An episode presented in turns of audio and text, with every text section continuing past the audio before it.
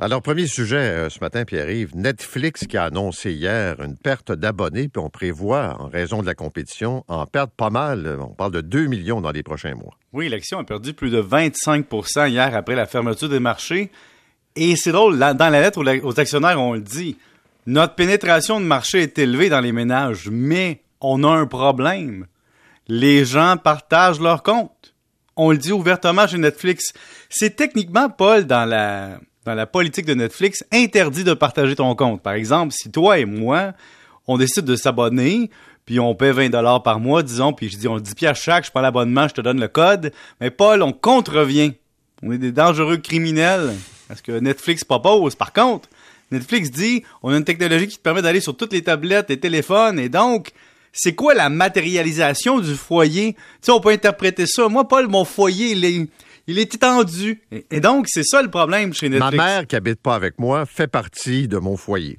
C'est ça. Moi, je suis un, foyer multigénérationnel en télétravail. Tu comprends? Ouais. Et, donc, ça, et deuxième point, on dit, bon, euh, oui, on est rentable, mais nos prix euh, choquent le consommateur. Et donc, il y a une élasticité prix. Et pas ce qui est très drôle. Tu te souviens sûrement des super clubs et des clubs de cassettes? Mm-hmm. Moi, j'étais un fan de la dernière heure. Hein. J'étais un des derniers à me déplacer au club vidéo par nostalgie. Mais on payait 6 6 et demi par film, plus les indubitables frais de retard. Et donc, on était habitué de payer bien plus cher que ça pour consommer des films et des séries. On achetait des films, on achetait des séries sans aucun problème. Là, de l'avoir en streaming, on dirait qu'on veut plus payer juste le prix parce qu'on a un signal que c'était pas cher.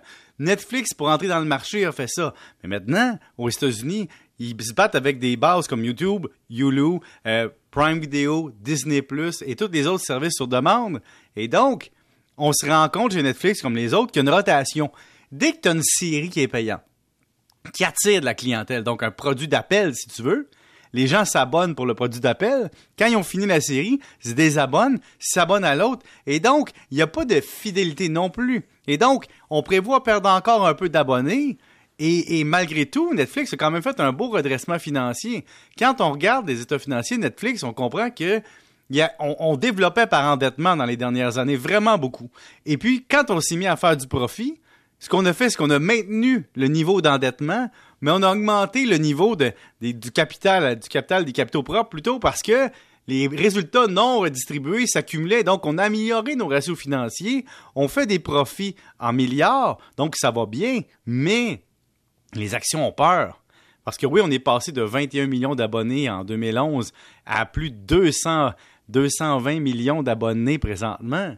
Mais on dit la croissance va-t-elle se terminer? Et c'est ça l'enjeu chez Netflix. C'est à peu près inévitable parce que dans la mesure où tu as de plus en plus de, joueurs, là, puis tu as fait une liste tantôt, mhm.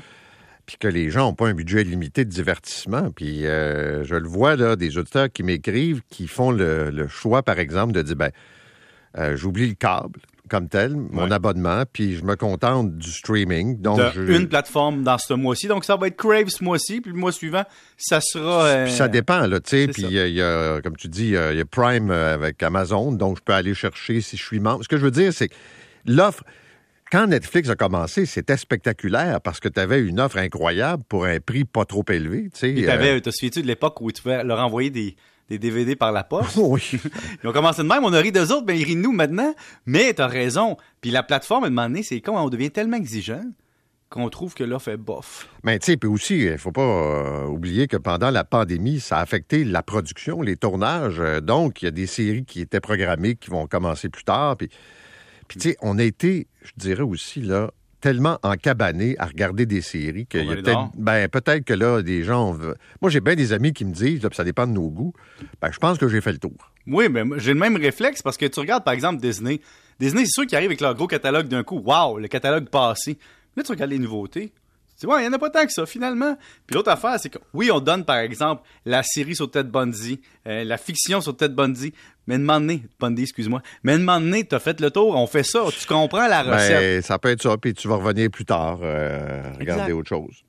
Euh, un mot sur la municipalité de Prévost qui décide là, de taxer les produits en plastique à usage unique. Oui, et Prévost fait quand même un premier pas. Ça, c'est dans la presse de ce matin. Autrement dit, là, c'est rare que tu vois ça, par exemple, dans une municipalité pour quelque chose qui est à usage unique, par exemple une bouteille d'eau, là. Ou des ustensiles de plastique. Ouais, ou... c'est une taxe, euh, enfin un montant de 10 sous par bouteille d'eau, 50 sous par paquet de, de vaisselle. C'est pas une consigne, là. C'est vraiment une taxe qu'on appelle une contribution, c'est une redevance. Ouais, ouais. Mais tu sais quoi? Dans le- la consommation responsable, il y a trois affaires qui fonctionnent.